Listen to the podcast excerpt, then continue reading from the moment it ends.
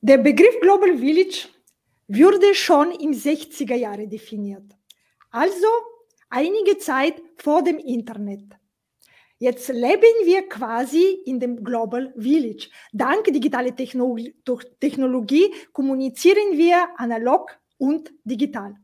Meine heutige Gast ist genau in dieser Branche zu Hause. Ich will nur noch etwas Kurzes. Ich lade dich ein, fremde Perspektiven und neue Sichtweisen kennenzulernen. Espresso Talk, Omniblick. Hinhören statt zuhören steht in den nächsten 15 Minuten am Programm. Uh, Richie, wenn du dich in zwei Minuten vorstellen kannst, deine Branchen, was werden wir von dir hören? Hallo Margarita, vielen Dank für die Einladung in, in zwei Minuten. Das ist ja schon ein ganzer zwei Minuten, zwei Millionen Pitch. Es ist, ich, kann es, ich kann es sogar noch kürzer sagen. Ich berate Unternehmen bei der Nutzung von LinkedIn in unterschiedlichen Formen, organisches Marketing, Ad Manager bis hin zu, zu persönlichen Coaching für CEOs. Ich bin seit 20 Jahren selbstständig im Online-Bereich, habe begonnen mit Suchmaschinenoptimierung, dann kam irgendwann Social Media und vor, vor sechs Jahren habe ich mich ganz auf LinkedIn spezialisiert. Und du sagst LinkedIn äh, und dass du schon 20 Jahre Erfahrung hast. Deswegen werde ich schon mehr spezifisch jetzt für deine Branchen. Kannst du, und du sagst auch digitale Kommunikation, kannst du über die digitale Kommunikation ein bisschen mehr sagen? Was ist das überhaupt? Ich kann mich erinnern an meinen ersten Berührungspunkt mit, mit also wenn man es genau nimmt, digitale Kommunikation.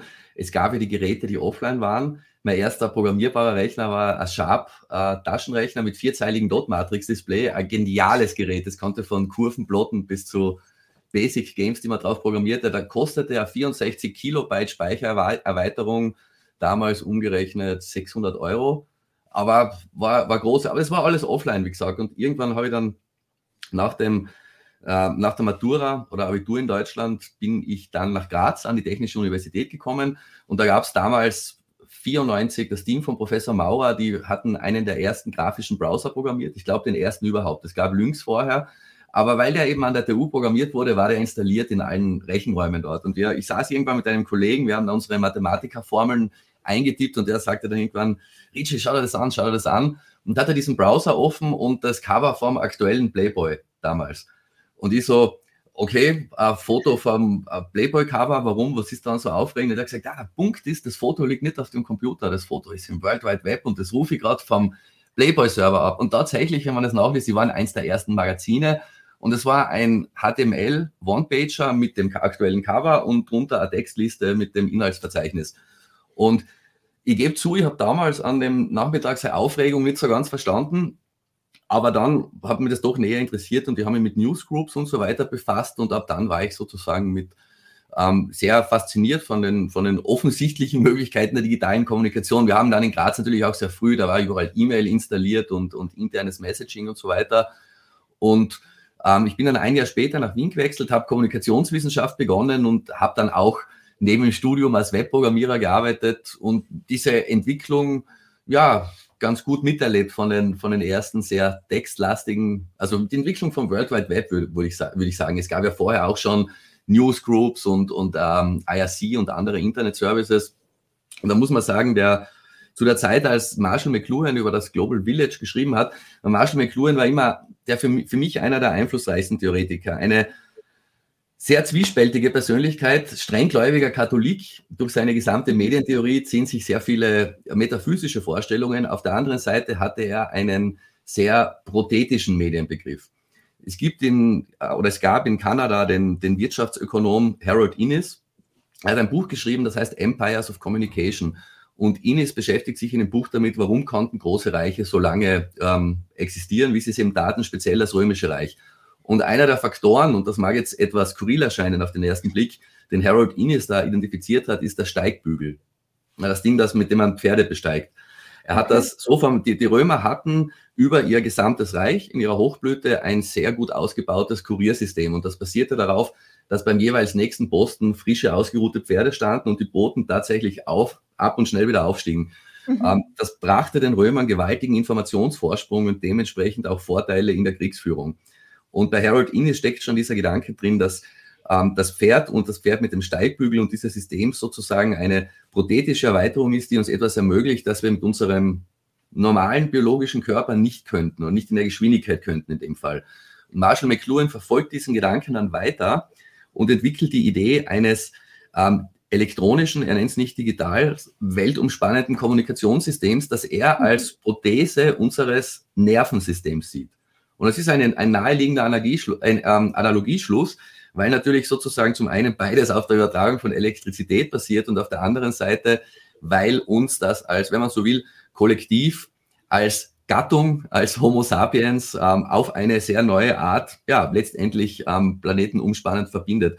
Und aus dieser, aus dieser Idee oder aus dieser Theorie haben sich dann natürlich auch sehr viele Hoffnungen entwickelt, gerade in Sachen Demokratisierung und so weiter. Und ich glaube, in, der, in dem Moment, in dem wir jetzt stehen, 2022, da äh, zeigt sich, dass das Internet, so wie alle unsere Technologien, natürlich positive Seiten und Schattenseiten hat. Viel von diesem Global Village ist real geworden. Auf der anderen Seite wissen wir aber auch, Stichwort China, Social Scoring und so weiter, diese digitalen Medien, bieten auch ganz neue Möglichkeiten der Überwachung.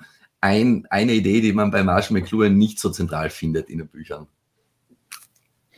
Okay, das heißt die Überwachung, was das mir ist immer auch so diese Nachbarüberwachung. Deswegen kleine Dörfer waren äh, quasi haben diese Theorie, glaube ich, von der Überwachung ganz andere genommen mhm. als die großen Städten.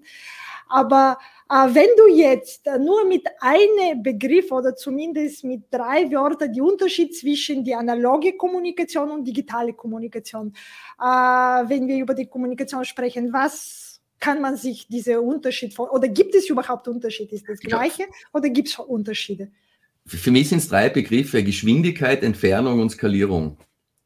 In den drei Dimensionen unterscheidet sich das sehr. Die Geschwindigkeit der Übertragung, je nach dem Medium, als, als äh, zumindest Kurzzeitphysiker haben wir gelernt, genauer hinzuschauen. Aber ich sage mal, für unsere Zwecke reicht es, wenn wir mal, wenn wir mal sagen, elektrischer Strom wird durch metallische Leiter oder sonstige Leiter annähernd mit Lichtgeschwindigkeit übertragen. Das ist sehr schnell. Das ist da, ähm, wenn wir telefonieren und du jetzt in, den, in Südamerika wärst oder wo auch immer, hätte man kaum eine Verzögerung. Das ist Geschwindigkeit, die ist mit einem Brief ähm, schwierig. Mit Rauchzeichen geht es da sehr schnell, aber da ist die Entfernung sehr begrenzt.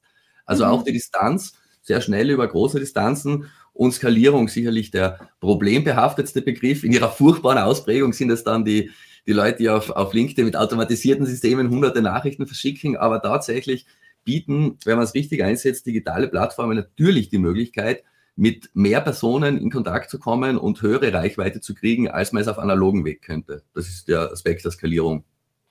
Okay, aber das heißt, diese Skalierung hatte sehr lange gedauert. Wenn du sagst, die alten Roma haben dieses Prinzip schon erfunden, wie wichtig die Kommunikation ist für die Weiterhaltung dieses Reiches. Äh, und vor alter Roma bis zum, sagen wir so, 60, 70 Jahre, weil die, diese Technologie ist nicht seit 60er, es gibt es auch vorher, äh, würde darüber gearbeitet.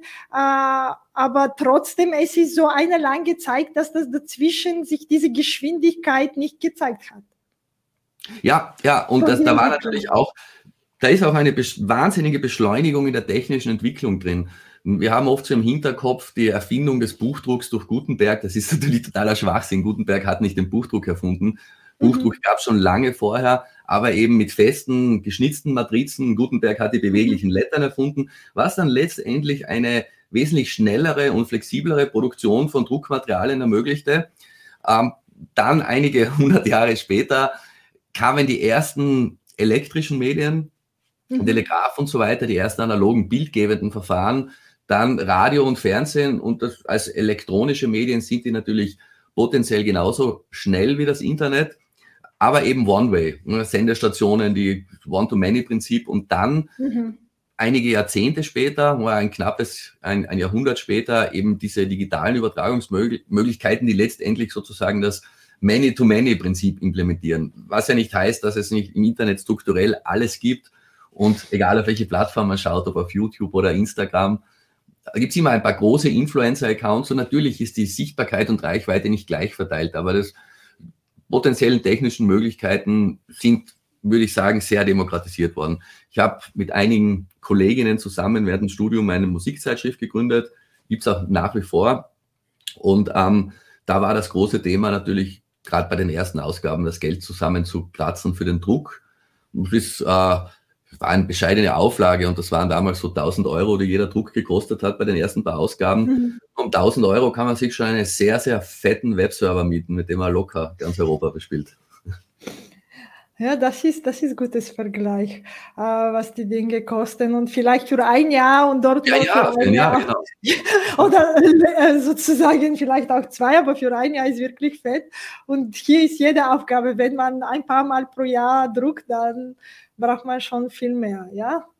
Äh, und meine zweite Frage, oder ich habe schon viele als zweite Frage, aber zwei, Jetzt nur eine nächste Frage kann ich so definieren an dich.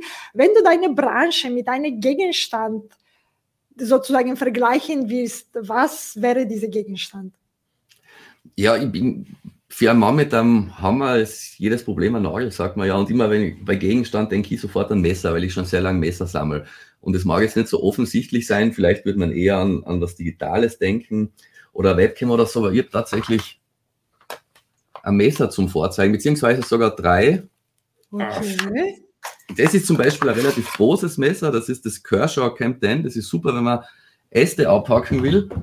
Und dann gibt es im Vergleich Böker ein, ein sogenanntes Dogtag Knife. Das kann man sich, ist heißt, mit einem Titangriff kann man sie um den Hals hängen oder einen Schlüsselanhänger tun und ist handwerklich hochgradig interessant, okay. weil es so gebaut ist, dass da die, die Schneide offen liegt, aber man trotzdem nicht ankommt. Und jetzt okay. hat man sozusagen ein, ein, sehr großes und ein sehr kleines Messer für vollkommen unterschiedliche Einsatzzwecke. Und wenn man jetzt irgendwas schnitzen will oder Bushcraft macht, braucht man etwas in der Mitte. Das wäre sozusagen ganz neu, da ist noch das Label dran aus Spanien. Und warum mhm. Messer? Nicht nur wegen meiner persönlichen Faszination. Ich mag Messer, weil sie sind man findet in der Literatur oft die Aussage, dass Messer das älteste Werkzeug sind. Ich weiß nicht, ob das stimmt. Ich könnte mir vorstellen, dass ein Hammer oder ein Stein, mit dem man auf irgendwas haut, noch älter ist. Aber sie sind eines der, der ältesten Werkzeuge. Und trotzdem gibt es gerade bei Messern jedes Jahr sehr, ziemlich große Innovationen. Glaubt man gar nicht. Bei den Klappmessern, bei Verschlüssen und so weiter. Das ist eigentlich etwas, wo man meint, das sollte man wissen nach einigen hundert und tausend Jahren. Und ähm, D2-Stahl zum Beispiel, nach wie vor sehr populär ist, der ist schon vor dem Ersten Weltkrieg erfunden worden. Es gibt auch neue Superstähle und man kann sich in sehr großer Detailtiefe damit befassen. Aber der entscheidende Punkt und warum es gern vergleiche ist, man braucht, wenn man irgendwas schneiden möchte, für jedes Problem das richtige Werkzeug. Ähm, Fisch filetieren oder Sushi machen ist ein japanisches Chefmesser, super, für was Gröberes und so weiter. Und das ist, glaube ich, auch die, das, das richtige Werkzeug für das richtige Problem einzusetzen. Das ist etwas, das ganz zentral ist in meiner Arbeit in der digitalen Branche. Ich denke, es ist für jede Arbeit so, aber das finde ich wirklich eine angenehme Vergleich, weil man kann keine Kommunikation, wie du sagst, egal analog und digital, mit dem gleichen Werkzeuge behandeln, weil es wird nicht dem gleichen Ergebnis äh, vielleicht am Ende am Ende. Oder wird lange dauern, so wie von Roma bis zum quasi. Bis ja, ja, genau, genau. Wenn man nicht die richtige Werkzeug dafür findet. Wenn man genug Zeit hat, dann kann man mit dem ganz kleinen Ding auch einen Baumstamm auseinanderbringen, aber man braucht wirklich sehr, sehr viel Zeit dazu. Ja, weil eine schnelle pragmatische Lösungen vielleicht äh, ja. schnell mit dem kleinen Messer, weil manche Sachen müssen auch pragmatisch erledigt werden. Kann man nicht alles mit dem Theorie äh, oder mit dem, äh, okay. Und wenn du mit dem Messer, dann ist auch schwierig und vielleicht wird es noch interessanter mit der nächsten Frage, wie kann man sich die Umgebung vorstellen, in dem du arbeitest? Ja, also, also meistens natürlich drinnen. Ich, ich sitze auch jetzt gerade in meinem Videostudio. Soweit das, das äh, Wetter erlaubt, bin ich sehr gern draußen. Für mich war es auch schon vor Corona so, dass ein Großteil meiner Arbeit digital passiert ist, also in Online-Workshops und meiner Beratungen. Das hat sich jetzt natürlich noch intensiviert und das werde ich auch so beibehalten, eignet sich bei dem Thema sehr, sehr gut. Ja, und wie gesagt, ansonsten möglichst gern draußen. Das, ist, das finde ich am inspirierendsten. Okay, das heißt zwei Umgebungen drinnen und draußen oder vielleicht drei auch, eine in der digitalen Welt, die du mit dem äh, Kunden Ja, ja. Wo, wobei ich kein großer Apologet von Meta bin. Okay. Also ich habe hab, vor kurzem habe ich einen, einen, Artikel drüber gelesen, hat es mich ganz gut getroffen. Das ist ähm, Second Life, kannst du dich erinnern? Mhm. Da, hat, äh, da war ein Screenshot dabei, das war ein ganz nettes Comeback. Die, die Telekom war eines der österreichischen Unternehmen, die da ein virtuelles Office betrieben hat, zumindest für ein Jahr oder so, dann wieder geschlossen. Ähm, ich glaube nicht, dass das Meta ein viel glorioseres äh, Schicksal erfahren wird als, als Second Life. Aber das ist gut, weil ich glaube, dieses Begriff ist noch nicht jetzt so bekannt. Kannst du es äh, wieder als Experte ein bisschen kurz sagen, was ist die Metaversion? Was ist diese Meta, was jetzt etwas Neues äh, kommt nach dem Internet sozusagen? Ja, Mark, Mark Zuckerberg hat ja angekündigt mit der Umbenennung von Facebook, das war keine reine Umbenennung, sondern er mhm. möchte, beziehungsweise der jetzt Meta heißende Konzern, möchte der Infrastrukturprovider für das sogenannte Metaverse werden. Das ist mhm kurz gesagt eine, ähm, wenn man so will, Weiterentwicklung des Internet wird manchmal auch als, als Web 3.0 bezeichnet, weil es mit dem klassischen Web wenig zu tun hat. Eine im Wesentlichen ähm, auf 3D-Strukturen basierende Umgebung, ähm, die natürlich auch mit entsprechender Hardware, Oculus und so weiter dann als virtuelle Realität begehbar ist, was allerdings nicht notwendigerweise Voraussetzung sein muss. Aber das Zentrale an Meta ist, dass es eben keine einzelne, wenn man es mit einem Computerspiel vergleicht, man kann von seine, sein Schwert von World of Warcraft nicht nach äh, Jedi Knights oder so mitnehmen. Und die Idee vom Metaverse ist eben, dass äh, sozusagen digitale Property, Währung, dass das alles über die Facebook-Infrastruktur läuft und dann aber sozusagen jeder selber, äh, ich weiß nicht, wie sich der Mark Zuckerberg das vorstellt, seine Grundstücke von ihm kauft. Ähm, nein, das ist jetzt übertrieben polemisch gesagt, aber sozusagen diese Infrastruktur nutzen kann, um dort auch seine digitale Präsenz aufzubauen. Und ich persönlich bezweifle allerdings auch sehr, sehr stark den tatsächlichen Wert und die Relevanz virtueller Umgebungen, außer in sehr spezifischen Einsatzzwecken. Im B2B-Bereich gibt es in, in Innsbruck ein sehr, sehr interessantes Unternehmen, die machen zum Beispiel Airflow-Simulationen, also was in Hochreinräumen, ähm, die simulieren das auch virtuell. Okay. Ähm, mit, mit, mit äh, solchen Dingen bis hin zum Entertainment-Bereich. Ich finde es im, im Fitness- oder Gaming-Bereich teilweise sehr, sehr spannend. Aber ich sehe ich seh Virtual Reality überhaupt nicht als äh, neues Interface zu digitalen Medien eher, eher, ich glaube eher, dass Augmented Reality Anwendungen eine große Rolle spielen werden. Aber ich sehe uns wirklich nicht acht Stunden mit Oculus-Brillen umsetzen. Ja, aber ich habe es auch gelesen, äh, dass es geht nicht nur, dass das Facebook und Amazon und Co. alles eine Metaverse aufbauen, dass wir jede einzelne von uns quasi, wenn man die genügend Ressourcen hat für die richtige Server und alles, äh, hat eine eigene Metaverse zu aufzubauen. Jetzt ist quasi sozusagen diese Dezentralisierung, es ist auch ein mhm. Thema. Glaubst du, dass es so etwas wirklich kommen konnte? Also grundsätzlich ja, aber wer nimmt Mark Zuckerberg ab, dass er an einem dezentralisierten System Interesse hat? Okay. Das, also die, die Facebooks, Facebooks Vorstellung von Dezentralisierung ist oder war zu Beginn, dass wir alle einen Like-Button auf unsere Webseiten einbauen, sie alle Daten geliefert kriegen und für mich hat sich daran nichts geändert bisher. Okay, es gibt den Like-Button nicht mehr, aber an ihrer Idee von, von Ähm, Aber gibt es auch andere Player? Ich meine, es ist nicht nein. der Einzelne, der mitmischen will, es ist nicht nur Facebook. Ich, oder glaubst du, es ist nur Facebook? Wirklich? Ja, es gibt ein paar ganz, ganz äh, interessante Gaming-Umgebungen, in denen einige Prinzipien solcher Metaverses äh, verwirklicht sind. Aber ich glaube, wenn man so etwas wirklich etablieren will, dann kann es in einer ähnlichen Form passieren, wie es in der Standardisierung des Internet auch bisher passiert ist, durch Workgroups, durch offene Standards und durch äh, RFCs. Okay. Okay. Nicht durch Facebook. Und, und, äh, und hieße die Stinkmorkel auch Rose, sie würde trotzdem riechen, wie sie riecht, nicht wahr? Ja, das würden wir schwer ändern. Aber dann ist äh, passend meine nächste Frage. Kannst du ich meine, du hast schon viel beantwortet, aber vielleicht jetzt eine kurze Zusammenfassung. Welche Berührungspunkte hat deine Branche? Die sind sehr viel, aber trotzdem, wenn du verständlich äh, rüberbringen kannst, welche Berührungspunkte hat deine Branche mit der Digitalisierung? Ich würde gar nicht sagen Berührungspunkte. Meine, meine Branche spielt sich natürlich komplett im Digitalen ab. Meine Berührungspunkte mit analogen, mit dem Analogen sind eher dann dort, wo ich mit Personen arbeite und wo man halt wirklich versucht, die, was im Personal Branding ganz zentral ist, die ähm, zentrale, die zentrale Positionierung oder die Kernwerte einer Person digital adäquat abzubilden. Ähm, man sieht es ja auch in, den, in unserer gesamten digitalen Zusammenarbeit. Ich bin ausgebildeter Wirtschafts- und Sicherheitsprofiler und recht erfahren im Umgang mit, mit Körpersprache und so. Und auch, man jetzt auch bei Online-Meetings, wenn man schaut, wir sind da relativ knapp ähm, beschnitten, wenn man zum Beispiel Wladimir Putin analysieren möchte, waren in der Vergangenheit immer seine, seine Beinstellungen und Haltungen und Bewegungen sehr, sehr aufschlussreich. Da geht natürlich sehr viel verloren von dieser analogen Komponente. Aber ich, glaube, es ist eine, Weiterentwicklung. Wir werden in, in analogen Umgang auch selektiver werden. Das sieht man auch bei allen Untersuchungen oder, oder bei allen ähm, Prognosen in Sachen Businessreisen. Es wird nicht mehr auf denselben Level zurückgehen, wie es vor Corona war. Und insofern glaube ich, dass es gar nicht mehr so um Berührungspunkte geht, sondern dass man so ziemlich alles, was man heutzutage tut als Unternehmen, parallel analog und digital denken muss, wobei sich langfristig das Gewicht sehr, sehr klar zu digital verschiebt. Okay, das heißt, für deine Branche ist mir wichtig, welche Berührungspunkte hast du mit dem Analoge als mit dem Digitale? Ja, ja auf jeden Fall. Zumindest so habe ich es verstanden. Ja. Aber das ist auch eine Perspektive, weil ich glaube, für viele neu ist, weil äh, die fühlen sie sich nicht so äh, einladend oder so so wie du in diese digitale Welt zu Hause. Deswegen suchen sie immer noch dem andere sozusagen Berührungspunkte oder wie man nennt, Arbeitspunkte, äh, wo man äh, sich zu Hause fühlen kann.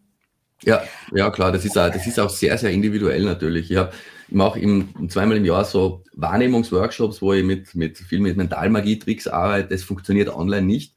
Ich könnte es zwar machen, aber dann würde jeder glauben, das ist irgendeine Techniktrickserei.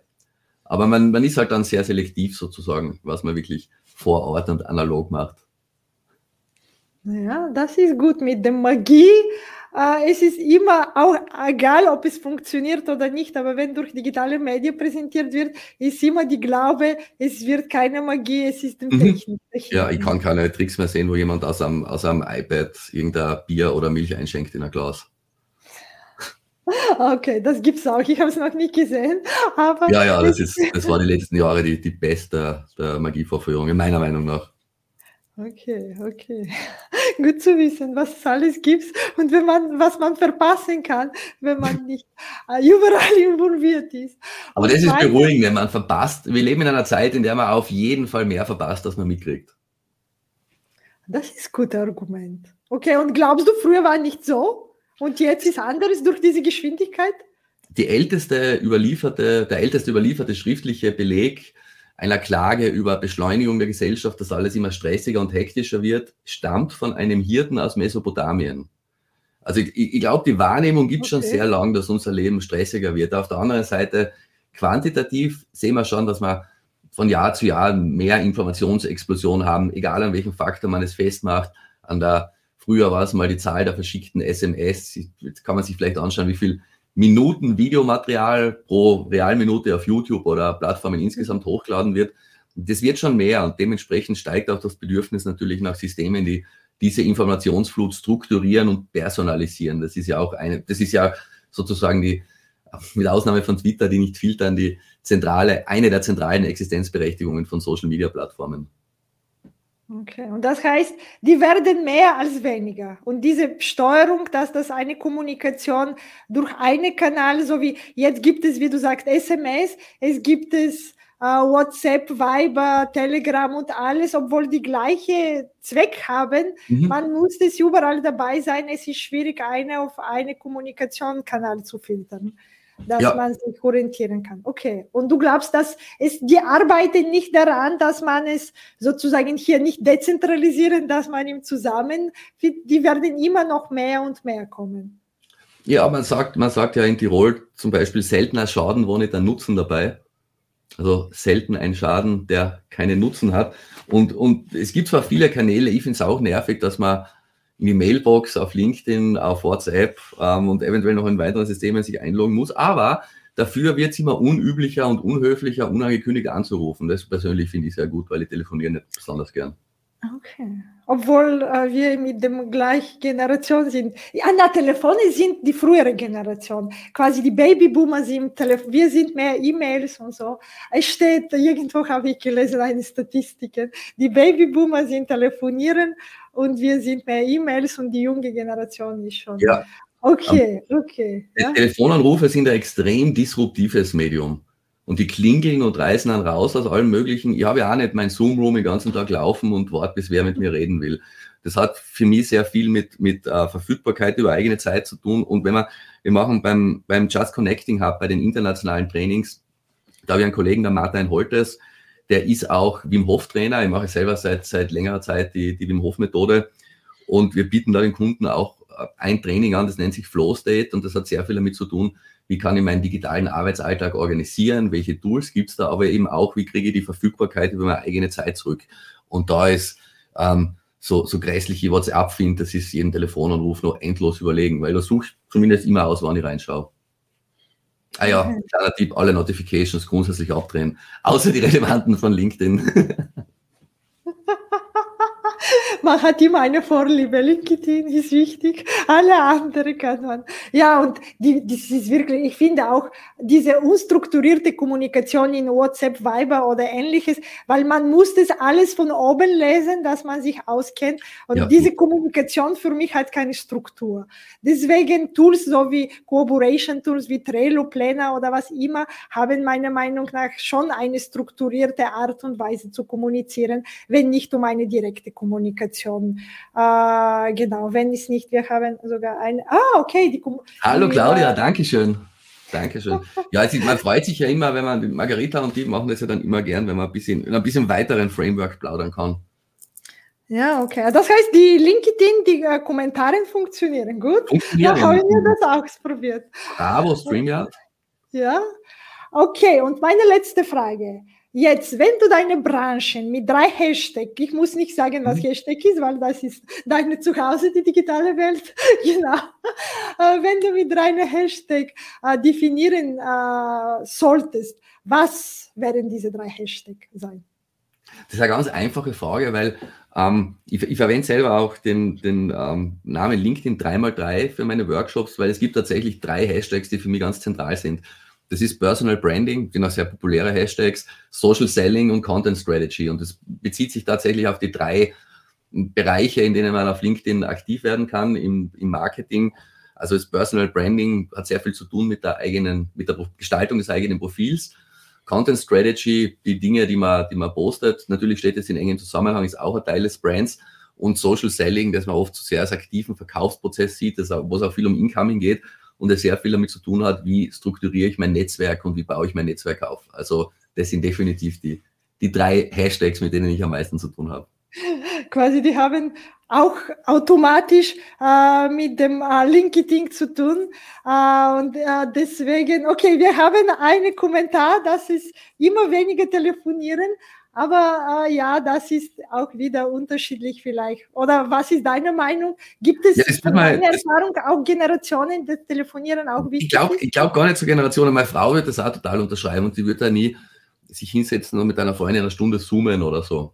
Aber wie gesagt, ich, ich, im privaten Bereich telefoniere ich auch ganz gerne, muss ich vielleicht dazu sagen. Ich, ich mag es nur Beruf. Aha, die Claudia fände es spannend, wenn sie mal, wenn wir einen Tag zum Thema Telefonieren machen würden.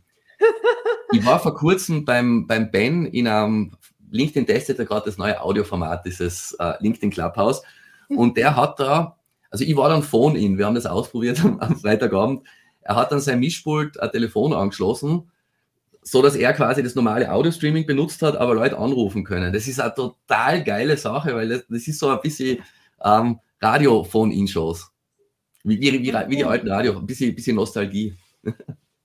Okay, na, wir haben einmal probiert äh, mit Mike Boyle. Wir haben äh, Clubhouse äh, und quasi Streaming am Radio. Mhm. Durch, ich war am Telefon nur, quasi im Clubhouse. Ja. Und er hat es auf beide gestreamt und jetzt hat es auch gut funktioniert. Quasi theoretisch, weil dem Handy äh, war dem Zweck, ich habe es quasi durch, ja. ich meine telefonieren, aber trotzdem im Sinne dessen alles Clubhouse. Deswegen es ist auch sicher, wie man telefonieren vielleicht ganz andere äh, sozusagen verwenden kann. Ja. ja. Super, dann sage danke. Es ist mit dir immer spannend zu reden. Ja, gleichfalls. Und, und eins ah, habe ich noch, ich noch vergessen, das muss, ich, das muss ich nur erwähnen. Bei dir dieses Mushrooms geschrieben, muss ja. ich zuerst sagen, was das ist. genau, das muss ich. Mushroom, kann ich sehr empfehlen. Andy Foot, britischer LinkedIn-Experte, ver veröffentlicht äh, jährlich seinen, seine LinkedIn- ähm, Bullshit-Lingo sozusagen, kann man sehen auf seinem, auf seinem Profil das Posting. Und die drei Begriffe habe ich besonders charmant gefunden, weil sie mich auch ständig betreffen. Äh, Mushrooming ist sozusagen die, die äh, geradezu planvolle Planlosigkeit, in der uns LinkedIn belässt beim Rollout neuer Features. Wann kommen die? Wer kriegt sie wann freigeschalten? Connectal ist auch ein sehr schöner Begriff. Ähm, die Zeitspanne, in der wir entscheiden, ob wir eine Kontaktanfrage annehmen, die wird immer kürzer. Und schaffen wir es unter sechs Sekunden oder wird es nächstes Jahr bei fünf, vier Sekunden liegen? Und ja, Podstars, da denkt man vielleicht zuerst an, an Podcaster. Mittlerweile auch sehr populär. Es gibt zwar noch kein natives Podcast-Format, aber Podstars, damit sind die Leute gemeint, die teilweise Gruppen oder teilweise sogar auch bezahlte Engagement-Bots verwenden, um so zu ihrer Interaktion zu kommen. Auch keine nachhaltige Strategie. Funktioniert besser auf organischem Weg. Ähm, mehr dazu am 1. April beim nächsten LinkedIn Lab mit, mit Britta, Marina, Thomas und mir. Da machen wir wieder die volle, die volle Palette von organischem LinkedIn-Marketing. Okay, okay. Das heißt, äh, Bots da sind quasi auch digitale Bots oder so. Kann man sich auch vorstellen, nicht nur die Leute oder ist es zum die Leute mehr? Nein, ähm, nein, nicht, nicht wie Bots in Robots oder Chatbots, sondern die werden als Bots bezeichnet mit harten B. Mhm. Ähm, und diese Engagement-Bots sind im Wesentlichen Gruppen, wo man sich registriert und dann sozusagen die Leute sich alle committen, gegenseitig ihre Beiträge abzuliken. Eher ah, alter okay. Hut auf Instagram. Mhm. Und aber der LinkedIn-Algorithmus ist relativ schlau, der merkt es sehr schnell, wenn es immer die gleichen sind. Ah, okay, ja, dann bin ich auch schlauer jetzt geworden. uh, und ich finde auch so diese Connector, was du gesagt hast, es haben früher gesagt sieben Sekunden, so wie diese Goldfisch war die Aufmerksamkeit. Jetzt ist auf drei, vier. Das heißt auch so, diese Connector geht auch in die Richtung eher weniger besser. Uh, muss man im ersten Sekunde sich entscheiden können, ist das interessante Kontakt für mich oder nicht. Ja, ja, ich arbeite immer noch dran, diese Messung vorzunehmen. Meine Goldfische kooperieren nicht. Hast du auch wirklich solche, wenn ich fragen darf? Ja, Echte also Goldfische? Bald, bald. In, in, meinem, in meinem Garten ab April habe ich Goldfische im Teich. Ah, okay. Okay, dann, dann hast du auch versucht, Kaninchen, wenn man so. ja, ja, wobei die, die. Hallo Sandra, liebe Grüße in die Schweiz. Sandra Ischi hat ah, uns auch zugehört. Genau. Ja, ähm, Kaninchen, das ist die Frage, ob sich dann, wir, wir könnte ein Problem werden mit meinen zwei Beagle-Terriern. Nein, ich habe es gemeint, dass die Goldfische sind quasi die Versuche. Ah, die Versuche. Ja, genau, genau. Und es ist, ähm, es ist aber sehr schwierig mit dem Experimentaldesign, wie gesagt. Ah, super. Dann sage ich danke für unser schönes Gespräch. Danke dir. Äh, und bis zum nächsten Mal. Wunderbar. Bis zum nächsten Mal wenn es wieder heißt Espresso Talk Omni Blick. Margarita Mischewa, deine digitale Mutmacherin. Apropos digital. Für mehr Digitalisierung abonniere Online Podium.